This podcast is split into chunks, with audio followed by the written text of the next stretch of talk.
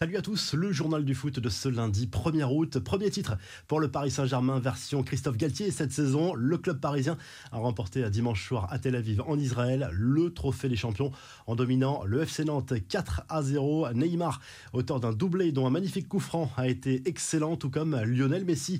L'Argentin a montré la voie à ses partenaires en ouvrant le score en première période. Sergio Ramos a inscrit l'autre but parisien après une saison décevante l'an dernier au Paris Saint-Germain. Peut-être le retour du vrai Sergio Ramos. Christophe Galtier lui a fait passer un message à ses joueurs à l'issue de la rencontre, même s'il s'est dit très satisfait de la performance globale collective. Il a prévenu ses joueurs et insisté notamment sur le replacement. Un message sans doute adressé à ses stars pour ne pas avoir une équipe coupée en deux. Neymar, lui, a répondu à ceux qui ont toujours critiqué Lionel Messi depuis son arrivée au Paris Saint-Germain. Léo, c'est Léo, les gens parlent trop, je crois, a lâché le Brésilien à l'issue de la rencontre. Coup de chapeau à l'Angleterre. Les Anglaises ont remporté pour la première fois de leur histoire l'Euro féminin.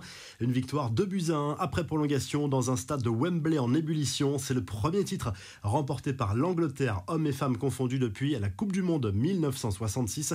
La fête a été belle dans le vestiaire, dans le stade, mais aussi dans les rues du pays. On passe aux infos et rumeurs du mercato après la victoire du PSG contre Nantes. Neymar a brièvement évoqué son avenir. Lui veut rester à Paris, c'est très clair, malgré les rumeurs entourant son avenir. J'espère que cette saison, on restera tous les trois et que ça se passera bien. Si Kylian, Léo et moi, on est bien, le PSG ira bien, a promis la star brésilienne. À Manchester United, c'est toujours le flou total concernant le futur de Cristiano Ronaldo, qui a signé son retour sur les terrains ce dimanche en amical contre le Rayo Vallecano à Old Trafford. Le Portugais est sorti à la mi-temps sans marquer. Il a même quitté le stade sans regarder la fin de la rencontre. Même s'il a posté sur les réseaux sociaux le message heureux d'être revenu, le divorce avec les Red Devils semble consommé à condition de trouver une porte de sortie, bien sûr. Après deux saisons décevantes à Chelsea, Timo Werner va-t-il tenter sa chance en Espagne? D'après Marca, l'attaquant allemand aurait été proposé par les Blues au Real Madrid, qui cherche éventuellement une doublure à Karim Benzema, qu'il faudra bien sûr laisser souffler cette saison. Les courtisans de Wesley Fofana savent à quoi s'attendre. D'après le Daily Mail, Leicester serait prêt à lâcher le défenseur français en cas d'offre de 100 millions d'euros, de quoi dissuader plus d'un prétendant, notamment à Chelsea, qui apprécie beaucoup le profil de l'ancien Stéphanois. Enfin, ça sent bon pour la prolongation de Ryan Cherky à Lyon. À un an de la fin de son contrat, le jeune crack lyonnais serait sur le point de paraffer un nouveau bail, selon l'équipe. Les infos en bref, l'OM n'a toujours pas rassuré ses supporters, défensivement comme offensivement.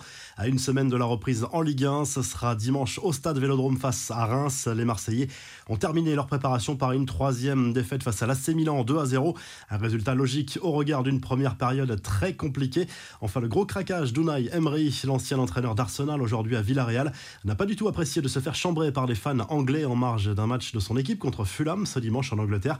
Et il a répliqué par un très vilain geste. La revue de presse, la joie de Messi, Neymar et Marquinhos à la une du journal L'équipe ce lundi au lendemain de la victoire du PSG lors du trophée des champions contre les Canaries. Les Parisiens qui ont laissé entrevoir de belles promesses à une semaine de la reprise de la Ligue 1. Ce sera contre Clermont le week-end prochain pour les champions de France. En Espagne, le journal Sport consacre sa une à Frankie de Jong qui est sous pression depuis le début du mercato estival. Le Barça le pousse vers la sortie, mais réclame 80 millions d'euros minimum pour lâcher le milieu de terrain néerlandais. Chelsea accélère sur ce dossier alors que Manchester United patine depuis des semaines. Et en Italie, le Corriere dello Sport salue la victoire des Anglaises à l'Euro féminin et parle également du mercato de l'AS Roma. Le Parisien Giorgino Vignaldum se rapproche du club italien selon le quotidien sportif, tout comme Andrea Bellotti qui est arrivé en fin de contrat l'Autorino et qui pourrait arriver libre dans la capitale italienne. Si le journal du foot vous a plu, n'hésitez pas à liker,